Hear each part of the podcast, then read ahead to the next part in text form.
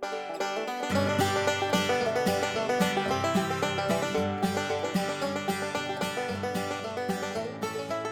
んにちは、笠崎です。今日も車を運転しながらの収録になります。今日は12月の17日になります。特に言ってこれといって忙しいっていうわけでもないと思うんですけれどもやっぱり12月中旬にもなってきますとかなりバタバタしてきますね。あと1週間最後半に入ってくればもうここも突き抜けて落ち着いた感じにはなるんですけどもちょっと今がバタバタのピークかもしれないです。そんな中なんですけれども、えー、最近新しいゲーム始めました。前にも言ってました、えー、G ジェネレーションのジェネシスというゲームを始めました。今日は、えー、それについて初めて感じたことなんかを話してみたいと思います。G ジェネレーションはプレイステーション1の頃に発売されましたえガンダムゲームのシリーズになります。ゲームジャンルとしてはウォーシミュレーションになるんですかね。ターンでそれぞれ駒となる機体を動かしてえお互いに攻撃を繰り返して勝利条件敗北条件を満たしていくというようなことをするゲームです。似たようなというか、えー、見た目上ほぼ同じような感じになっているのが、えスーパーロボット対戦になりますね。このスーパーロボット対戦の、えガンダム作品のみに絞ったのがこの G ジェネレーションというゲームのシリーズになります。今回私が始めましたこの G ジェネレーションの最新作のジェネシスになりますと宇宙世紀100年に絞った機体のみが登場するっていうのを売り文句にしています。宇宙世紀100年までっていうのがミソでしてテレビシリーズですと、えー、ビクトリーガンダム劇場版作品ですとかあとは付属作品なんかでいうとガンダム F91 ですとか、まあ、クロスボーンガンダムあとは先行のハサウェイも実はここから漏れてしまうことになります。先行のハサウェイにつきましてはやはりこの中世紀100年に絡みが深い作品ということで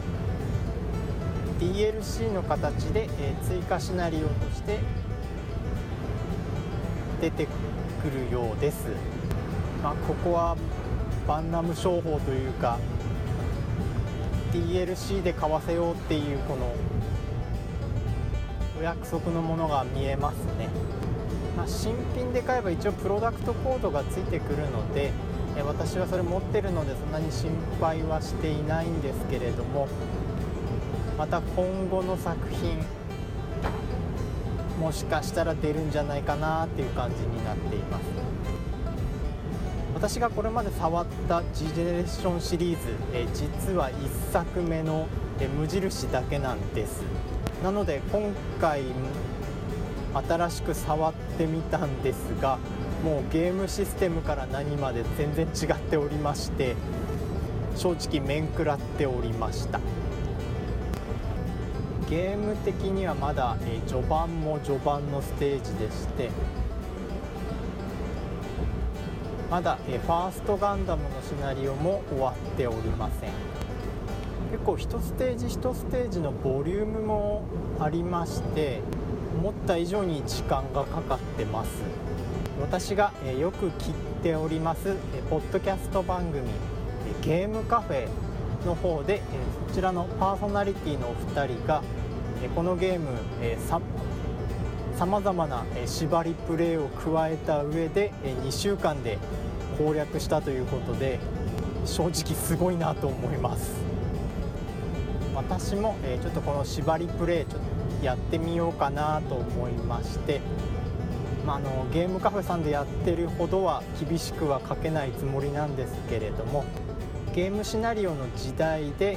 使える量産機までとして始めています。ガンダムを聞きかじっている人間としてはこの量産機までっていう線引きが正直微妙なところがありまして例えばギャンは量産機なのかとか、えアクトザクは果たしてこれは一年戦争のモビルスーツなのかとか陸戦ガンダムは量産機ではあるが果たして RX78 は量産機ではないのかとかそんなこう微妙な気持ちになりながらプレイしております。あと結構知らない機体っていうのもあるもんですね。私全く知らなかったのがちょっと前から出てた機体かわかんないんですけども、えー、初期から作れるモビルスーツのザニーっていうやつをちょっと知らなかったです。で気になってウィッキとかでいろいろ探してみたところ連邦側が、ザクを露獲したものを改良したものですとか、RX 計画外のさらに初期に作られたモビルスーツなんかいろんな設定があるみたいですね。ガンダム作品、え私も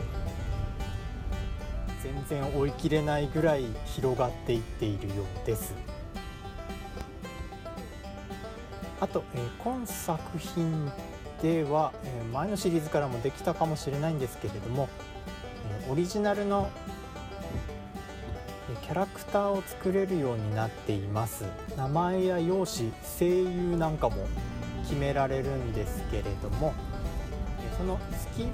の部分を決めるのが誕生日と血液型になります。一応うちの家族のものを入力して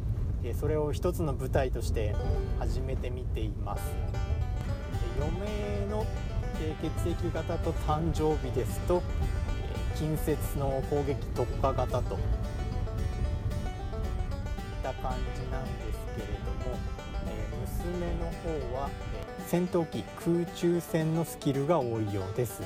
戦闘機っていうとコアファイター系しか後半思いつかないんですけれどもモビルスーツの変形形態も果たしてこの戦闘機カウントしてくれるのか。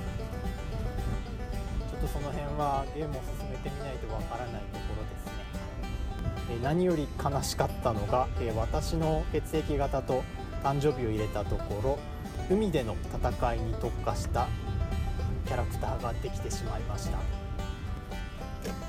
水中での戦闘の際に補正が入ったりですとかえ、水陸両用機に乗ると移動力が増えたりですとかそんなのが多いですね。まあネタ的にはとても面白いことになりましたのでサブフライトシステム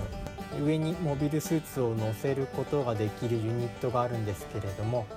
そちらを使うと水陸両用モビルスーツも宇宙で使うことができるようでしたので現在えア・バオアクーの空をえズゴック E が駆け抜けております。ガンダム特に宇宙世紀ものが好きな人にはたまらないゲームにはなりますのでえもし好きな方がいれば年始あたりえ特番がつまんねえなっていう時にちょこちょこやるにはいいかもしれないですね。で私は、え PS4 で買ったんですけれども、ん、このゲーム、えビータあればそっちでも十分かもしれませんね。映像はこだわってて綺麗なんですけれどもそんなにそんなにスパロボほど強烈なエフェクトが入るわけでもないですので寝っ転がりながらでもちまちま進められるビータの方がいいと思いますね。これから先いろんなゲームが出る予定でここ最近発売したものでもちょっとやりたいゲームが何本か見つかってるのでちょっと最後までできるかわかんないと思うんですけれどもできる限り、え進めていきたいと思います。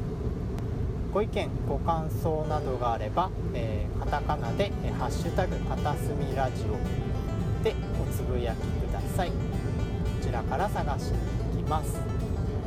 以上かささぎでした。